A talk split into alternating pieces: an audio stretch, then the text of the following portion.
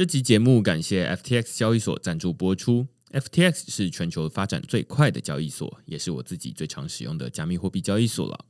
无论你是要买卖加密货币、股票代币，还是想稳定的赚放贷利息，都可以在 FTX 交易所上找到，而且它也有中文界面。另外，FTX 还成立了慈善基金会，他们会定期将交易手续费收入的百分之一捐赠给社福单位。现在透过区块式的邀请码 Blockchain B L O C K T R E N D 注册，就能享有手续费九五折的优惠。如果你抵押他们发行的 FTT 平台币，还可以减免更多手续费，甚至能每周拿到空投奖励哦。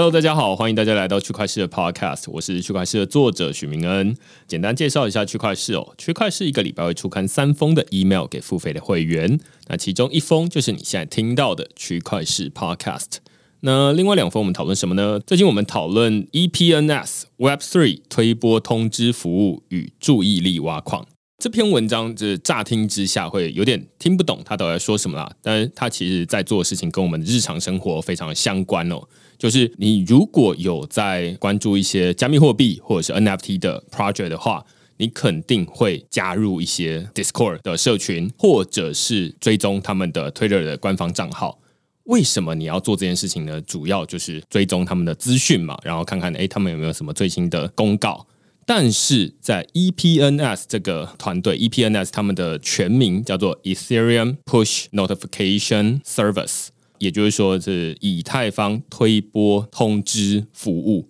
他们想要做的事情就是说，哎，其实每一个人都有自己的钱包地址，那为什么我们还需要仰赖呃 Web Two，就是你的推特账号？你的 Discord 的账号，或者是你的 Telegram 的账号来推播通知给你，为什么不能直接透过钱包的地址推播资讯给你就好了呢？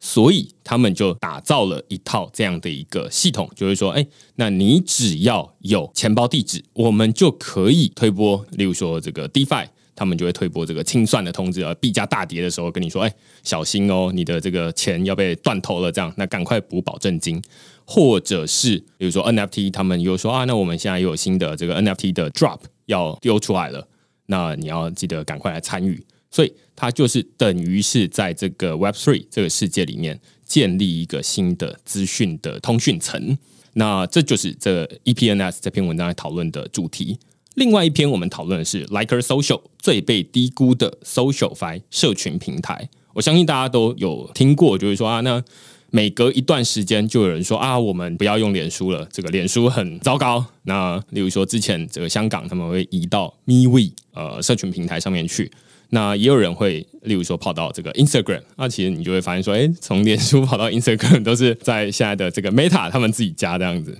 那总之呢，有的人他就会说啊，我要移动，呃，我要离开本来的这个社群平台，因为它有一些问题。那 Liker Social 它其实也是另外一个社群平台啦，只是它不太一样的地方在于，它是一个 SocialFi 的社群平台哦。那 SocialFi 是什么呢？就是之前大家听过这个 DeFi 或者是呃 SocialFi。那 DeFi 就是说啊，那你都在上面交易；SocialFi 就是说啊，你在社交活动的过程中，你也可以获得一些奖励啊等等的。那另外，它也是一个去中心化的社群平台。只是说，什么是一个去中心化的社群平台呢？哎，那就是这篇文章在讨论的主题。它去中心化在哪里？它是如何运作？那什么是 SocialFi？它又能跟我们现在在使用的脸书、Instagram 有什么不一样？那就是这篇文章来讨论的主题。那如果你对这些内容有兴趣的话呢，欢迎你到 Google 上面搜寻区块市。趋势的事，你就可以找到所有的内容了。也欢迎大家用付费订阅来支持区块链的营运。那我们今天呢，其实就是同样哦，邀请到 Liker Social，就是刚刚我们在前面介绍 Liker Social 这个最被低估的 Social Fi 社群平台，它的创办人，他当初就是在以一个十六岁的呃年纪打造出这一个社群平台。那我们先请这个红信跟大家打声招呼。好，大家好，我是红信。那我现在是五专三年级，我是一名软体开发者，同时也是很喜欢推广自由软体的一个人。那我有个部落格，vancat 点 CC，最近的一篇文章在讲元宇宙，标题是“元宇宙的重点不是 VR，而是区块链”。里面就是提到了我提出的元宇宙三要素：一，必须要基于自由软体与开放标准；二，必须要身份和财产是由个人所拥有；以及三，元宇宙的治理必须是民主的。那我在这个写软体之外，我也是一位音乐创作者。我有一个网站叫 Zeko 点 Studio，Z E K O 点 Studio，上面就是放我的音乐创作。五专三年级哦，呃，如果是高中体系的话，就是高三，然后你就是国中，然后就读五专这样子。是，呃，我其实跟这个红信不是第一次见面了，就是之前可能还有在 Matters 的活动。对，然后刚前面忘了说。今天我们是在这个过年之前录音，新年快乐，新年快乐，很突然的。对，那其实我之所以认识他，是因为他当然订阅区块市哦。然后另外一部分是在这个 Matters 上面有看到他在发文，然后尤其是你刚前面提到，就是那一篇元宇宙的重点不在 VR。而是在区块链这篇文章，我自己读完之后觉得非常喜欢，然后我也有分享在这个区块市的粉丝专业上面。因为很多人就是包含我最近自己去演讲，然后大家就会说：“嗯，元宇宙的什么东西？我是不是需要先买一个 VR 头盔，然后我才能进入这个元宇宙？”但是其实之前在区块市的文章里面有稍微写到，就是说，例如说 Decentraland 或者是 Sandbox 元宇宙，它其实你只要 Chrome 浏览器开起来，连接钱包，你就可以进去了。完全不需要，我到现在为止都还没有买任何的 VR 头盔。你要不要先说一下这篇文章大概在讲什么东西？这篇文章我主要提出的论点就是说，VR 它其实只是我们看元宇宙的一个皮而已，它就是一种浏览器而已。那那个资料本身是什么，其实才是重要的。我这边就有讲到说，就是一个好的元宇宙，它应该要有的三个要素。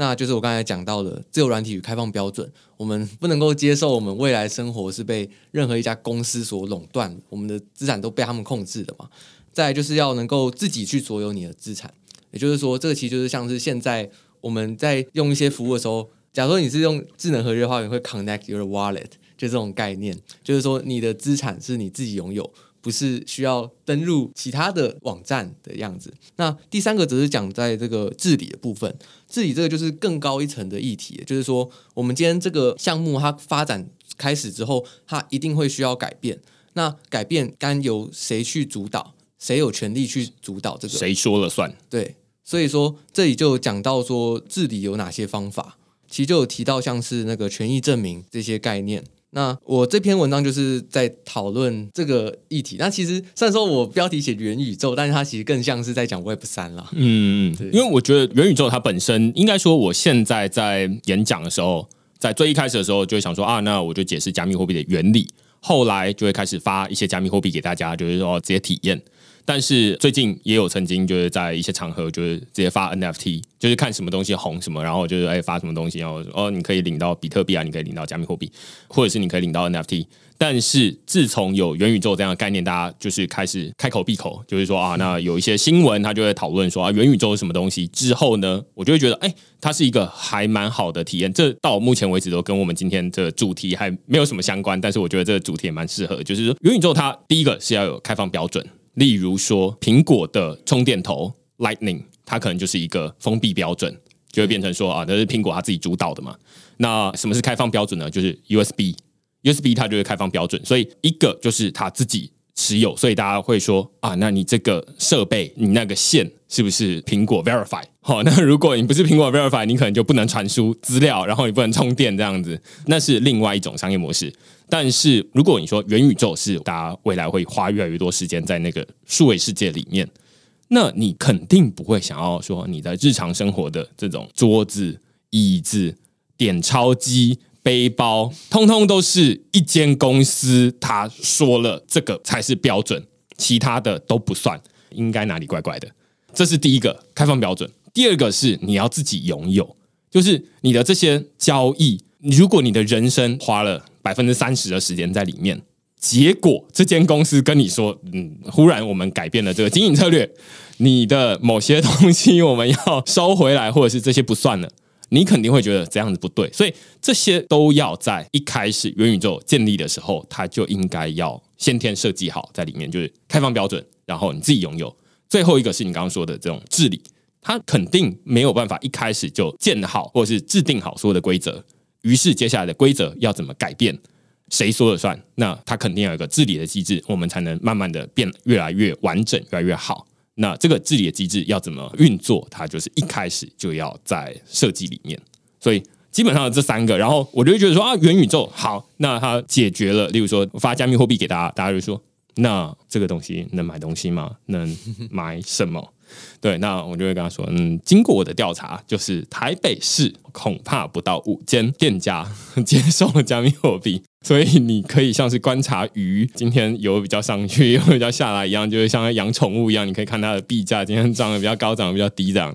那另外一个就是，像之前有讨论过 DeFi，那 DeFi 它都有什么用？诶，大家会想说啊，那它跟金融它可能感觉比较炒币一点，这样比较就是投资用途，或者是 NFT，大家可能会说啊，它纯粹收藏。但是如果你把它全部都套到元宇宙里面，你就可以理解它都在做什么。例如说，你的加密货币以前都会说这是一个数位面交，在那里面你就是真的是数位的人跟数位的人，然后他们要在那世界里面面交。一手交钱一手交货，对，所以那就是数位面交，突然在那个世界里面就会变得很 make sense。你反而说啊，那在那里面你要串接银行体系或者是 等等，非常的麻烦。对对对对对对对，所以前面这段时间是在称赞，我觉得那一篇文章读完之后，我自己也大受启发，就会觉得说啊，对，不敢说就是这已经是完整的东西，但是至少这三个是蛮重要的元素，这样子。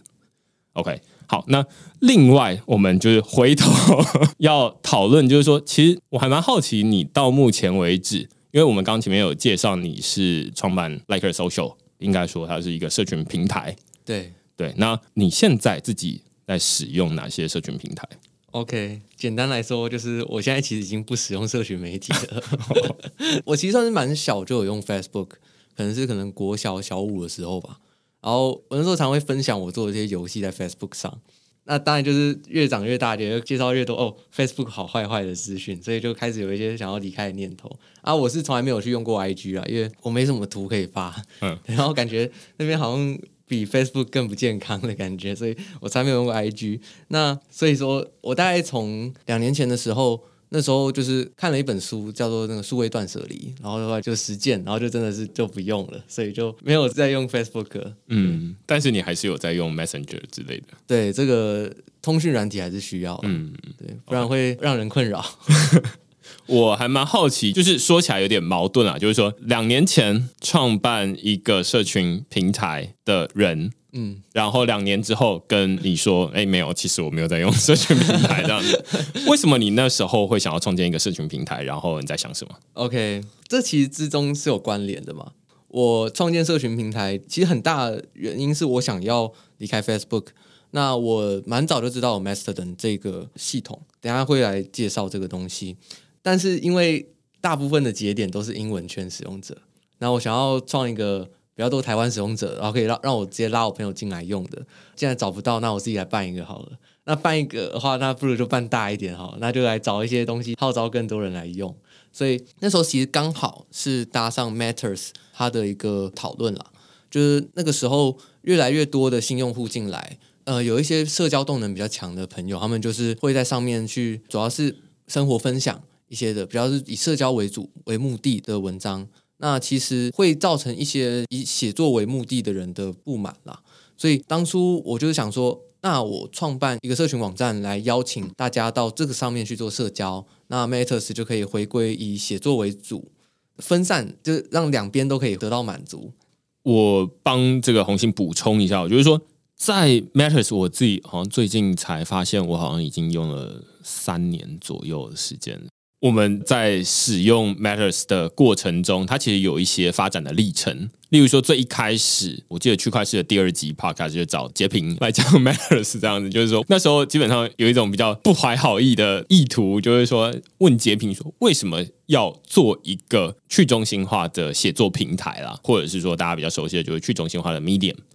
那那一次录完之后，我就觉得哎，被说服了。他就说，哎，有这种政治的因素啊，有商业的因素啊，所以你都没有办法确认说你的内容是能够完整的被保存下来。但是如果你是纸笔写的话，就能够留存下来，因为只要你没有把它弄丢，那大概就没什么问题。那数位的内容为什么一定要建立在别人的那边？就是。他可能会因为审查或因为公司的经营策略改方向了。最有名的可能就是这个无名小站啊等等的，那所以它就关掉了。那难道它不能就是用数位的方式永久留存下去吗？反正就是大家对这个东西有兴趣的话，可以回头听这个第二集。但呃，Matters 从一开始演进到现在，例如说一开始他呃是邀请很多呃之前在例如说在端传媒写过一些文章的作者啊，可以上到 Matters 上面来，然后也可以写一些东西。但是后来慢慢的、慢慢的对更多人开放之后，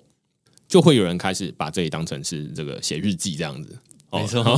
就是分享自己的生活，然后分享自己的照片。因为那时候没有太多的这种去中心化的平台可以分享什么东西，所以就会变成说，虽然量还不多，但是所有东西都集中在这里。反正大家也不知道怎么用，就在摸索嘛。就是我在脸书发发的这种绯闻也可以放在这边，然后只要有人拍手，然后就可以获得赞，然后就可以获得币啊这样子等等的。那所以那时候 Matters 大概内容是蛮混乱的，现在相对起来就是比较整齐一点，就是比较像是，或者说他们不知道会不会觉得整齐是一件 称赞，可能是一个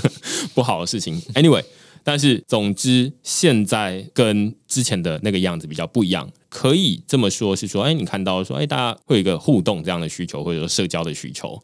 然后，所以你就觉得说啊，那其实社交它应该有一个自己的平台，就像大家不会去 Medium 上面社交，Medium 上面是一个拜读大神文章的地方，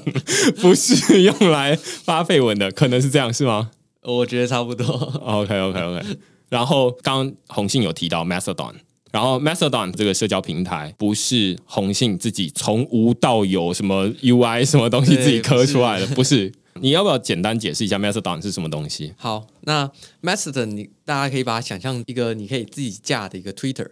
它的界面设计上更像是一个 Twitter。那自己架是什么意思？就是你可以自己准备一台电脑，然后你去跑 Mastodon 这个城市，然后你弄一个网址，别人连上去，哎，就是一个 Twitter 了。那其中它特别的地方在于说，它没有广告，因为是你自己的嘛，当然没有广告。然后它也没有演算法，那就是说你自己决定你订阅谁，你就是订阅谁，他的东西出现你就是会看到，不会说有奇怪演算法，因为奇怪理由把它挡掉。那第二个，你的资料你可以随时带走，你一个使用者你可以随时去你的设定那边把你的资料下载下来，那你可以把它换到其他的节点上去用，你就可以移转你的身份。那第三个则是我刚才虽然说我是自己架了一个 Mastodon，但是我可以跟其他的节点去做连接，而且甚至其他节点还不一定是用 Mastodon 这套软体，只要他们支援了同样的协定 Activity Pub 这个协定，他们就可以互相通用。所以说，因为这个线这个特色，他们可以互相连在一起，所以就可以让整个我们还是先把它称为 Mastodon 的一个世界，把它全部变成一个大宇宙。大家在每个节点彼此拥有各自的资料，但是大家可以连在一起，像是在一个大平台上面一样。那大家可能就会好奇说，像这样子自己架的 Mastodon 上面管理的权限是由谁去负责的？所以他说，他就不会像是 Facebook 或者 Twitter 这种大平台，他们必须要去做言论审查，去移除掉那些不合法的内容。他们是变成说是把权责都下放到各节点的营运者，也就是说，假如说你的平你的这个节点上面有一些不合法的内容，那那个节点的管理者要去处理它，所以说可能就会因你在不同的节点有不同的政策，也要看那个节点它为的国家会有不同的政策。这就是 Mastodon 的主要的介绍。了解。目前为止哦，Mastodon 它跟脸书很大的不一样在于它非常强调它是叫做去中心化的一个社群平台。那它跟 Liker Social 有什么关系呢？就是说 Liker Social 它是用 Mastodon 这样的一个框架建立起来的一个社群平台。对，只是如果你说 Mastodon 它是一个框架的话，当然除了红信它会用 Mastodon 来建立 Liker Social 之外，其他的人他们也会用 Mastodon 来建立很多不同的他们自己独立的一个社群平台。例如说，我在文章里面就举例，G 零 V 他们也有自己的 Mastodon 的这个伺服器这样子。那当然，你如果有实际去看过他们的这个社群平台的话，你当然一眼就可以看得出来啊，这个就是都是用一个模板刻出来的。没错，因为他们就是界面基本上都长得一样，只是里面的内容、里面的功能、里面的刚刚红信提到，就是说这个里面的规则到底哪些东西可以，哪些东西不行的这些内容的规则是不一样的。嗯，所以如果你仔细去看，说，哎，每一个伺服器，他们都会有叙述，说我们这个伺服器是哪些东西可以，哪些东西不行。那举 Liker Social 这个呃伺服器为例，我记得这应该是最宽松的，就是他就说欢迎大家，你要跑什么都可以。那但是 G 零 V 好，他们的这个规则里面，他们就会列出说哪些伺服器是我们不会跟它互通的。因为他们可能是，例如说啊，比较多成人的内容，或者是比较多诈骗的东西，我们不会跟他们互通。那回头来看啊，这个东西都跟我们现在使用的脸书，或者是 Instagram，或者是 Twitter 很不一样。不一样的地方在于，脸书它不可能让你第一个是自己架伺服器。第二个是你还要自己决定你的内容，就是哪些东西可以，哪些东西不行。没有啊，我们的演算法就是我们来决定你能看到什么东西，不是你决定你能自己看到什么东西。好，这是完全不同的逻辑，所以会说这个东西是一个比较去中心化。也就是说，每一个人，你如果喜欢的话，你也可以用这样的一个框架。来建立自己的伺服器，建立自己的像这个红信一样，就是说啊，建立一个自己的社群平台，然后你可以主导里面的规则。当然，呃，刚刚红信前面提到说它没有广告，其实应该是说你可以自己决定要不要。放上广告对不对？广告你可能要自己想办法把它插进去，没有那么简单哦。对，然后另外一个是，哎，广告商在哪？这样子，请问哪一位广告商要来 Nike Social 下广告？这样子，对对对，这是另外一个。但是它基本上你就是可以自己启动一个自己的 Twitter，然后那个里面的世界都是你自己管理，但是它也有一些外交策略。哦，就是外交策略，就是说你可以决定你要不要跟 G 零 V 感觉啊，哎，看起来比较友善，或者是怎么样，然后我跟你互通这样子。那于是他们的互通机制，那个通讯的协议叫做 Activity Pub，你们就可以啊，透过这样子，然后你们就可以互通。那有一些是你不互通的，那也当然写在这个协议里面，就是说你们可以不互通这样子。刚红线还有再进一步，就是说啊，那像是 Mastodon 当然是一个框架。但是不局限于这个使用同一个框架的这些伺服器才能够互通，而是使用同一个通讯协议，就是它有比较基础一点，对他们就可以互通了。所以，假如说你是一些个人站点的话，可能更推荐你去装一个叫 Polarmora 的一个框架，对，它就是更轻量，比较适合这种个人站点。大家听到目前为止，大家可能会对于这种去中心化的社群平台哦，社交平台会比较有点想象。就是说，去中心化大概是至少跟什么都脸书说了算。例如说，他要改界面，或者是他要改功能哦，或者是他要改内容的规则，他决定先推广哪些东西，后推广哪些东西，以及你要看到哪些广告，你不会看到哪些广告，都是由他决定。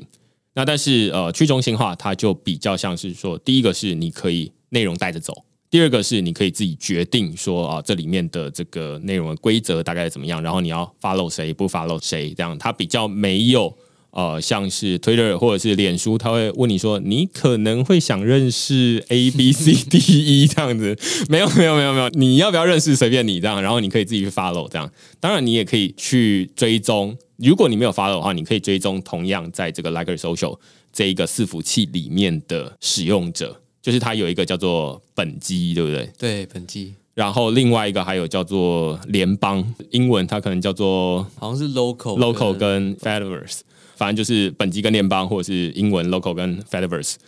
呃，你可以看得到，就是在这一个 Liker Social 这个节点里面的其他用户的贴文。对，然后也可以去看到其他节点的贴文。其实我也是自己创伺服器之后才发现，就是发现节点这件事，并不是说我我伺服器这边先设定好说有哪些节点我要连联邦，他们才能够被看到，而是反过来是有用户想要认识哪些联邦的节点，它才会被放进这个联邦里面，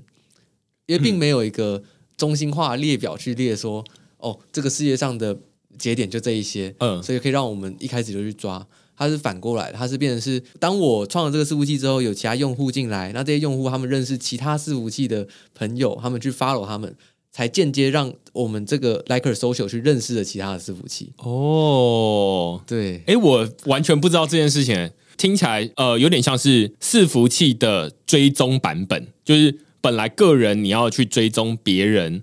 对方才会收到，然后反正你们才会建立一个关系嘛。那伺服器之间也是一样，有点像是 Liker Social 跟 G 零 V 也是一样，就是说理论上它没有一个完整的列表，说现在就有这一千个。对，然后你要全部建，没有这个列表，嗯，而是说啊，你们之间有朋友，那你们很自然连起来。啊，你们没有朋友，你们你们连起来干什么？就是 没错，哦，蛮有趣的，对。所以其实在我架好之后，大概可能过几周之后，我就有收到有人检举，就是说，哎，开始有色情内容跑出来，嗯，然后就蛮好笑，就是有一个未成年人去审核色情内容。所以我后来就是去研究一下，然后把那个有色情内容的站点都给它断交了。嗯，懂。那我相信大家都会想要问说，那除了成立一个自己的社群平台，除了刚刚我们前面提到推荐大家可以用 Mastodon 这个框架，或者说你刚刚提到另外一个是叫 Palermora，OK，好，应该是叫这个名字。对对对，除了用这两个之外呢，就是它其实应该还有很多要处理的杂事或琐事。第一个。钱从哪里来？嗯，好，或者是说，那接下来要怎么营运？我知道你好像是在 Matters 上面发起群众募资，对不对？对，当初是怎么做的？这就是讲到加密货币的好处了，就是我们加密货币，它就是你只要给个地址，那钱就可以转进来，不需要去开银行账，不用做实名认证，跑一大堆奇怪的流程。所以我当初就是我用我的冷钱包 Ledger，它去开一个 Litecoin 的地址。然后我就把它贴到 Message 上面，然后跟大家讲整整个计划，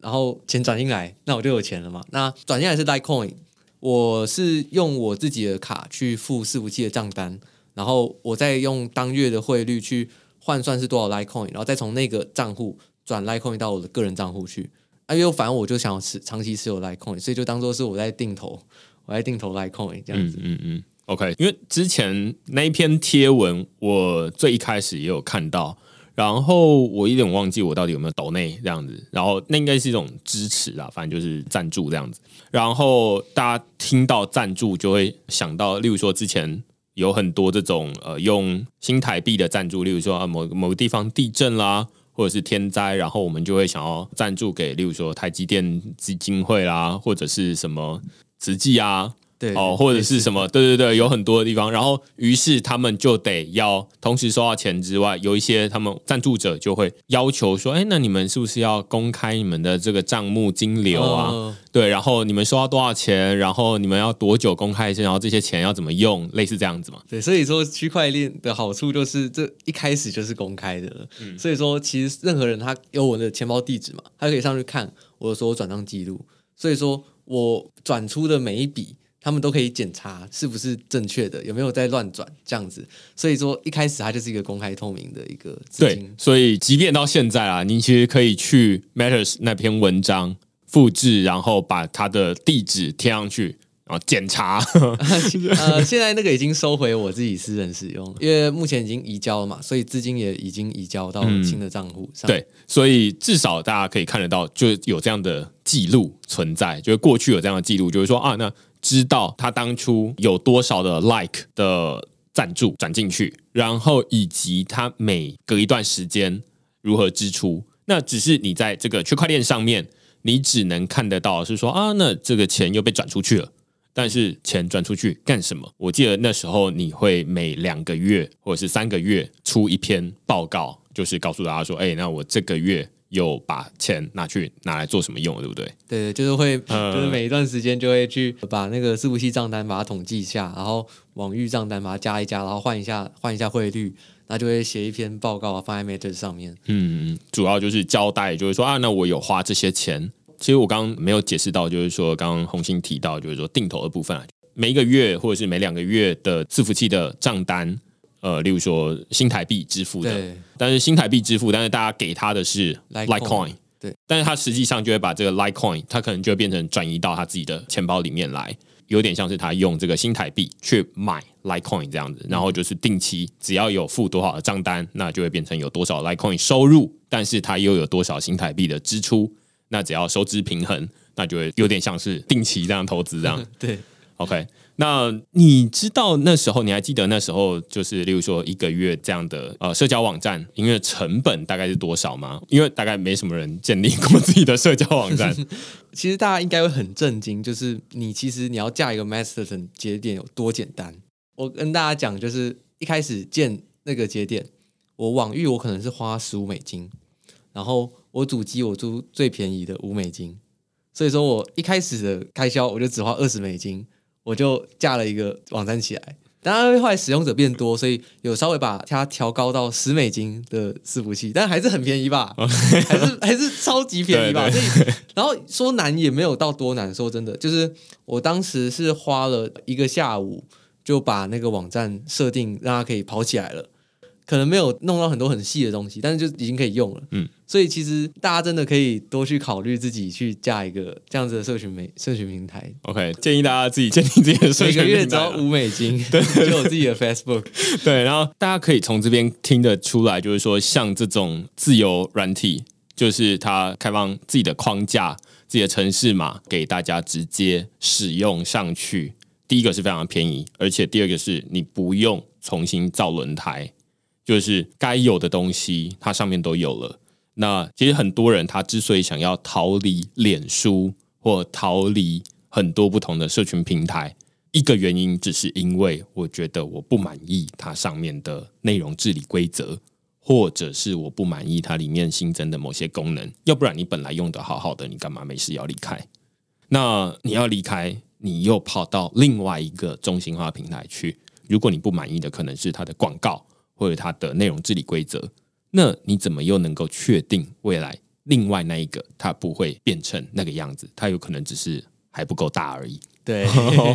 不敢说每一个都是这样。那该怎么从根本性的来处理这件事情呢？一个很简单的方法，但是本来大家也会听起来觉得啊，这么累的方法，就是你要不要自己开一个自己的社群平台这样子？到现在听起来是觉得有点夸张，但是你刚刚同时又听到红信他说，哦，那扣掉那个买网域十五美金的钱。也每个月五美金哦，就是这个比一杯星巴克还便宜哦，这样子 你就可以建立自己的社群平台。当然，建立自己的社群平台，你可能会觉得说啊，那好啊，即便它够简单、够便宜，但朋友呢？朋友从哪里来？没错，对不对？上面没有朋友，这样那也不行。所以，社群平台它本身，大家之前会说啊，那脸书它之所以没有办法复制的很主要的原因，当然第一个是它城市码没有公开啦，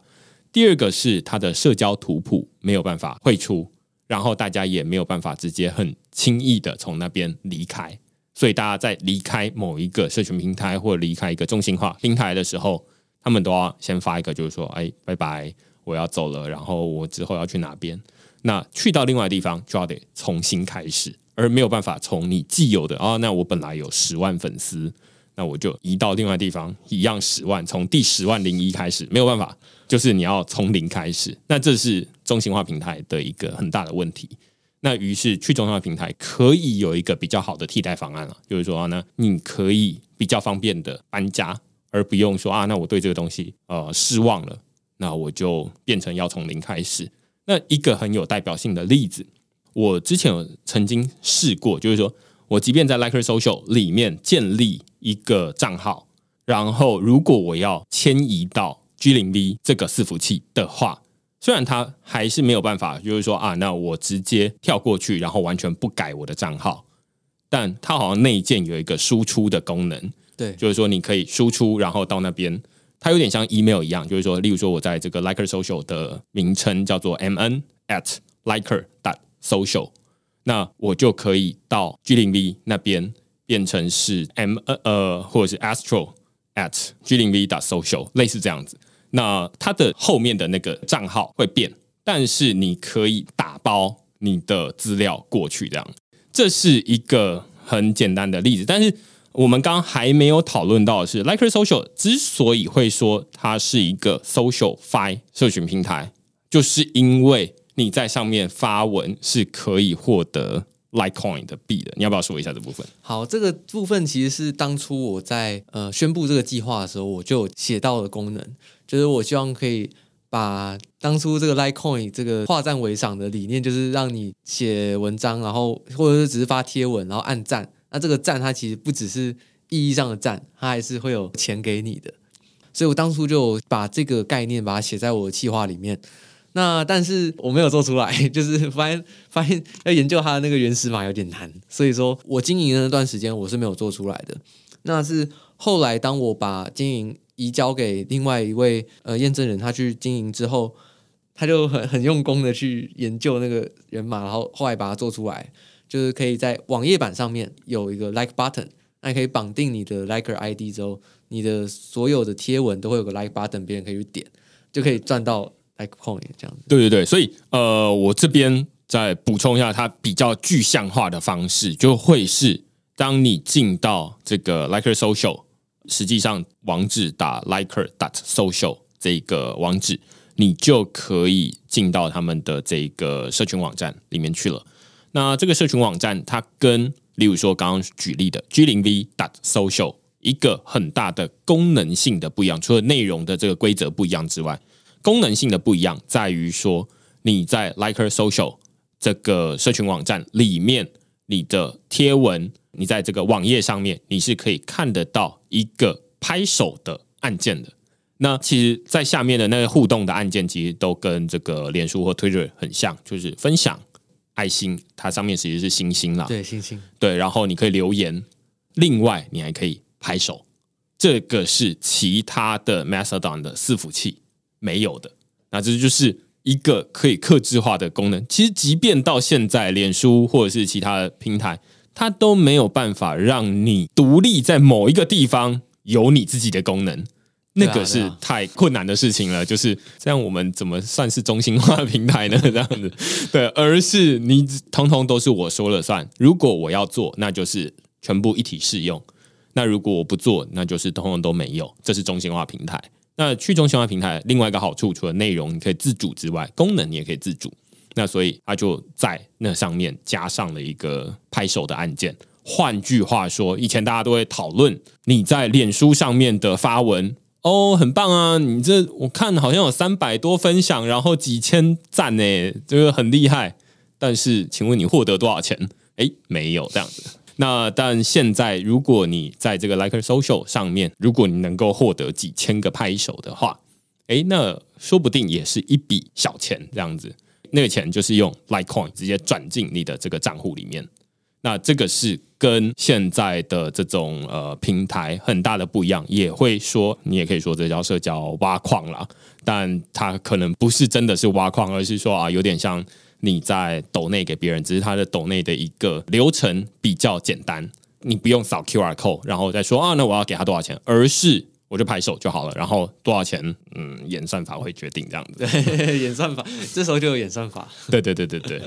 我觉得这是一个呃，Liker Social 在里面操作的时候跟其他地方很不一样的地方。那也只有在你可以自定功能的社群平台上面，你才能够打造。这样的一个机制，但是你刚刚前面有提到，就是说，因为你从一开始起这个 Liker Social 社群平台，到你最后说，哎，你想要转手，中间大概是一年左右的时间嘛，对不对？对，一年。呃，你在这一年有什么跟你本来想象中有一样，或者是就是不一样？然后我们接下来再讨论说，那结束之后怎么办？这样。OK，OK，我先讲一些比较技术上的事情好了，就是那时候有遇到一些有趣的事嘛，像是刚刚有讲到那个色情内容跑出来。那就有去变掉那些主机，未成年的小朋友来来管理呃色情内容这样子。OK，然后还有就是发生像是那个主机内容塞爆，我那时候买的是十十美元的方案嘛，那还有一百 G 的储存空间，结果它塞爆了。我那时候原本是想说，哎呀，那要再继续升级吗？后来下去研究一下到底资料是塞在什么，发现其实不是那个本地的用户上传的，而是说。他会去快取一些远端伺服器的内容，所以说那些可以删掉，所以我就是把那些快取清掉之后，哎，整个掉下来了。对对对对。但是因为那个塞爆，让伺服器之前有死掉一段时间，而且我那个时候还没有设定好那个看门狗，就没有没有一个一直帮我检查网站在不在的东西，所以说那时候可能掉线了超久，但是我都没有发现。然后是是有一位用户他写 email 通知我，我才知道。就说哎，据说有这个东西，但是我好像进不去这样。子对对对，哎，怎么好像网站停掉了这样子？我才发现，对对。那还有就是像是我那时候还蛮好笑的，就是说呃，我那时候 email 是自己架的，就我除了 Messenger 自己架之外，我 email 也是自己架的。大家可能不知道，就是其实自己架 email 很容易被 spam，就很容易被判定为热色邮件。所以说那时候刚推出的时候，很多用户都会反映说他们收不到验证信。这个我也没什么办法，因为热色邮件的部分很难处理。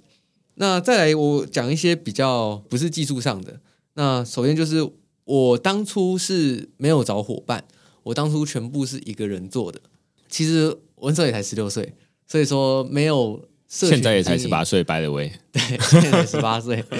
就没有那个社群经营的经验啦。嗯，我会架软体，我会架伺服器，但是我对于怎么去把一个社群做大，我完全没有概念。所以说我当初是怎么做？当初大概就是呃，网站架好就没了，然后也没有做什么特别的经营的事。那所以我觉得，如果当初有去找伙伴一起做，其实应该成效会好蛮多的。就像是现在我转移经营之后，他们有成立一个新的团队，去有一个编辑组去做。那看到现在 Like Social，它是是其实算是蛮活跃的。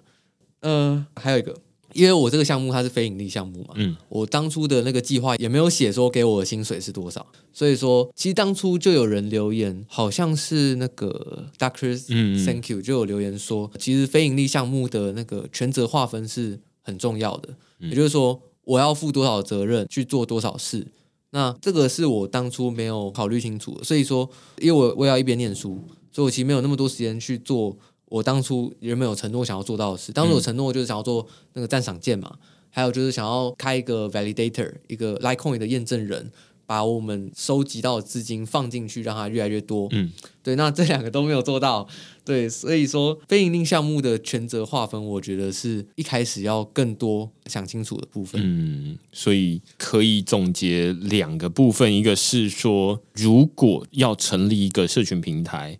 除了刚刚我们前面提到要有技术，然后有资金，另外要有使用者啊之外，它还要有。人在有点像是维护里面的内容，对，就是经营里面的社群的感觉啦。要不然他怎么会叫一个社群平台呢？例如说啊，没有人在，它只是一个工具摆在那边而已，但是大家未必会想要使用它。那所以它是需要花时间去经营它的，这是另一个。然后另外一个是说权责划分，你刚说你虽然。有在里面承诺说啊，那我要做这个什么赞赏键啊，然后呃，我要成立一个这个验证人啊。你虽然有说这件事情，但是第另外一个是你没有说，那所以你做这些东西，其实每一件事情都是有成本的。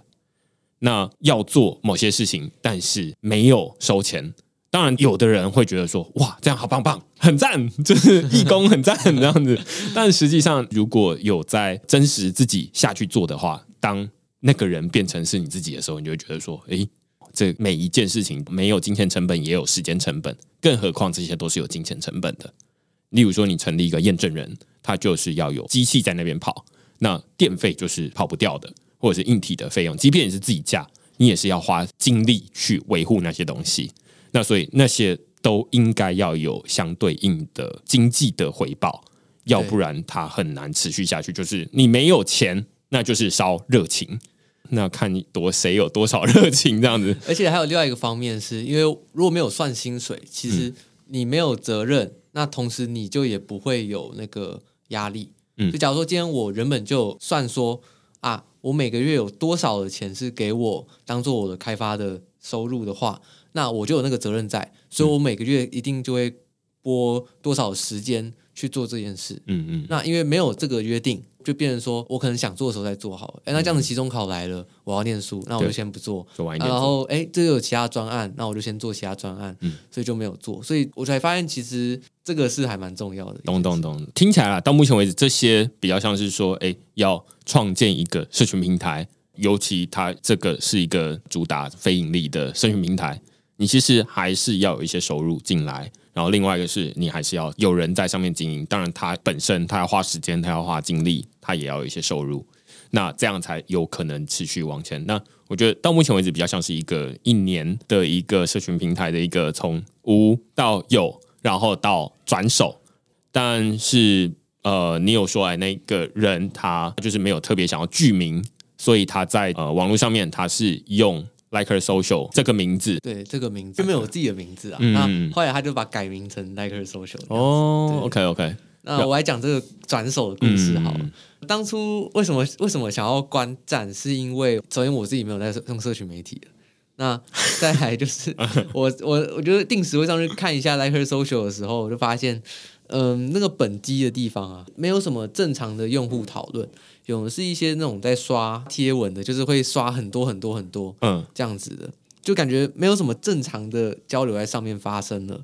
然后我又没有做到我原本承诺的东西，又课业很忙碌，所以就就想要观战。所以说那时候本来在最后一篇的那个财务支出的报告上面有提出想想要找人接手，然后后来等我真的要关的时候，因为广域快要到期了。要关的时候，然后高能健才跳出来，就是说：“哎，你等一下，你等一下。”哦他去帮我找人这样子。嗯一开始是找了那个 Max Network，就是做 MaxBook 的那间公司。对，就是之前呃有找他来录音那个苏 G，对，但是就是那时候花了几个月，email 那边各种呃主机交班啊、网域交班，然后就弄得有点久。这段时间之内，来控社群的另外一个 validator，另外一个验证人就跳出来说：“哎，他他想要接手看看。”对，然后 Mass Network 那边也同意了，所以就是后来就转给他去经营。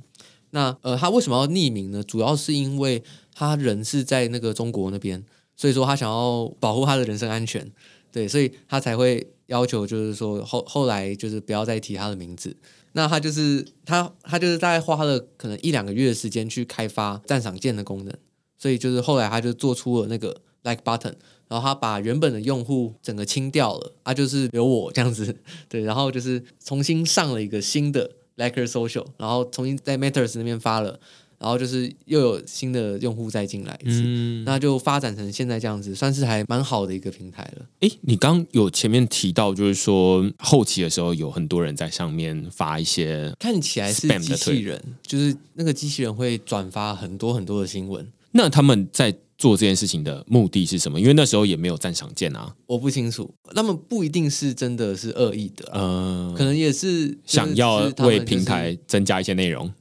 可能他们就是设定好了一个机器人到这边转，想要转发他们觉得重要的东西吧。呃，但是就是因为只有这样的内容，就看不到正常的用户的。个人贴文这样子。对，所以，因为我就想说啊，那如果他是有赞赏键的，然后例如说之前有非常多社群平台，他们主打就是说社交挖矿。那像最一开始，我三四年前找那个密营哦，他们一开始就是从这个社交挖矿起来的，然后就会说好，那你在我们的社交平台上面拍手或者是怎么样发文互动，你就可以赚到一点什么样的币。那于是他就很容易创建一个互相刷爱心，然后或者是留言，然后刻意的想要来赚钱的行为。那但是刚刚你说，哎，在你转手之前，其实都还没有赞赏币，所以那时候比较像是说啊，那你认为这个平台应该要比较多个人的更新在上面，个人的贴文状态在上面，但是在上面比较多是那种啊资讯分享这样，然后就说哎这个东西好像不错，然后对机器人这样。看起来像机器人，就是已经几乎看不到个人用户，懂所以就是觉得有点难过。哦，懂。好，然后接下来当然就是变成诶下一个接手的人，就是简称他为 Liker Social 的目前的经营者，这样、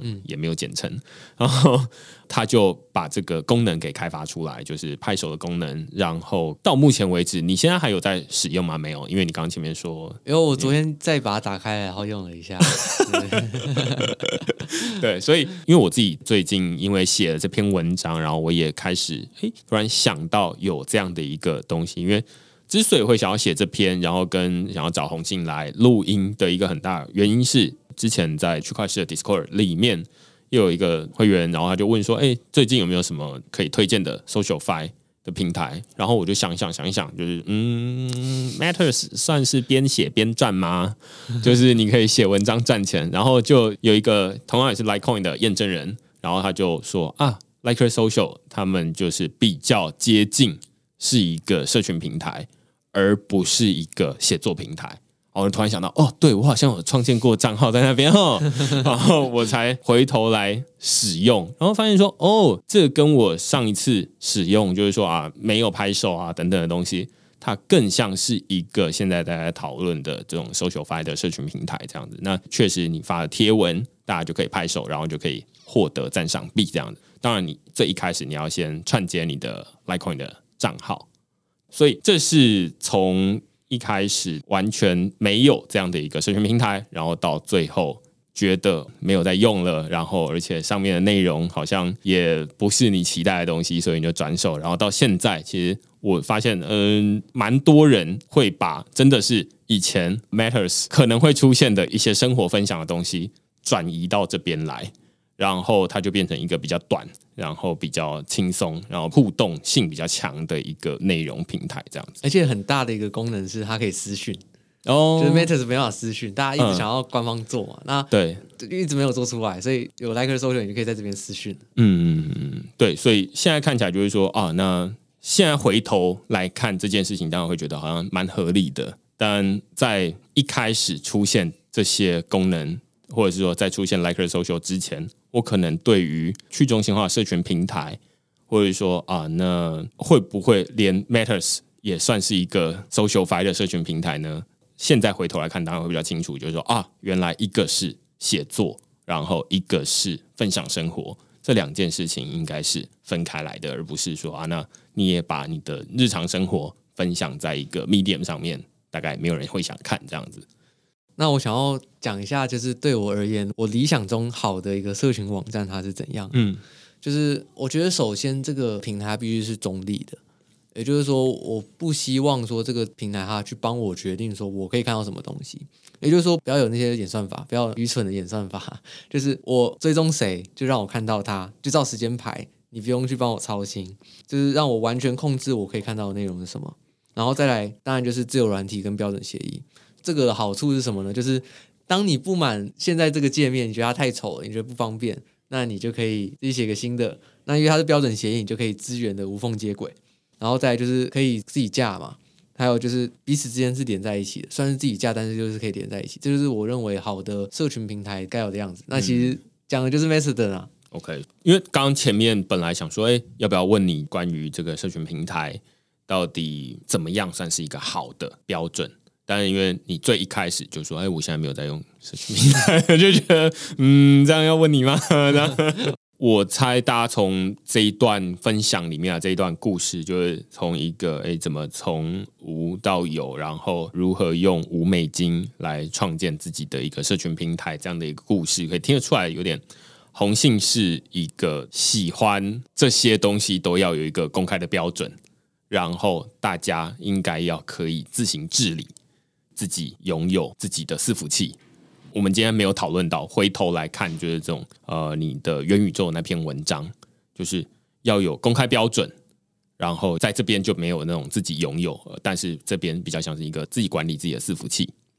但我们刚刚没有讨论到的是说，那这边的内容的治理的机制，嗯，要怎么做？那这是目前我会觉得，如果你用前面的那三个标准来看现在 Like Social 的话，你会发现说，哦。那现在 Like Social 可能还缺一块，就是说，那大家还没有讨论，那现在哪些内容是可以，哪些内容是不行的？对，这个我也想要补充一个，是关于言论审查的部分。呃，虽然我前面讲说管理内容的责任是下放到了各个节点的管理员，但是就算是这样子，还是要管理嘛。就是的确有一些不好的内容会出现，所以说，其实今天常常去中心化会被质疑的一个观点是说。今天，假如说很激进的人，他们就成立一个他们自己很激进的节点，然后他们也不会去限制这些。那激进思想的人就越来越极端。那我们这样子会不会呃让社会更分裂，或者是说间接造成了一些坏事的发生？所以像今天我有跟那个林宇昌有跟他聊过，他就有讲到，就是之前有一个叫做 Pizza Gate 的事件，就是在一些好像算是极右的一些 Mastodon 节点上面。去流传了一个假消息，就是说，在一个披萨店里面有监禁了很多的那个小孩，这样子。然后后来就有人就是相信这个，然后拿枪闯到那个披萨店，说要救那些小孩，就发生这样的事情。这个其实是我觉得目前去中心化，呃，虽然说我们把集权拿掉了，但是还是会遇到的一些问题。所以它其实不算是说解决一个问题，应该说去中心化它不是解决一个中心化的问题，而是说把这样的问题不是由一个人或者是一间公司来决定，而是说啊，那在不同的领域有不同的人来自己决定。但这些虽然把这个问题切小了，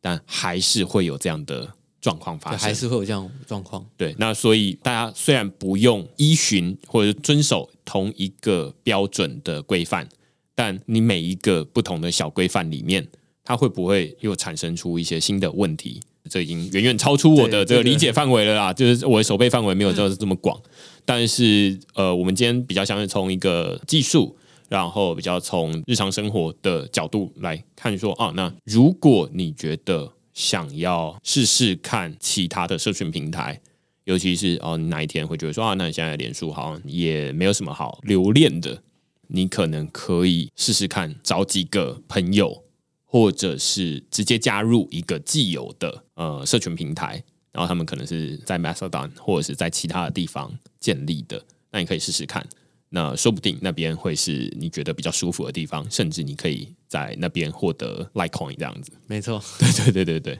那今天就差不多是这样了，然后也非常感谢，就是红信来跟我们讨论，就是说从一开始，然后怎么建立一个自己的社群平台，然后到最后转手，然后中间到底学到哪些东西。那虽然现在的 SocialFi 社群平台，我觉得，即便你说啊，Like Social，我在文章里面说啊，它是一个最被低估的社群平台，但是也不要过度高估它。就是它其实也还没有那么完整。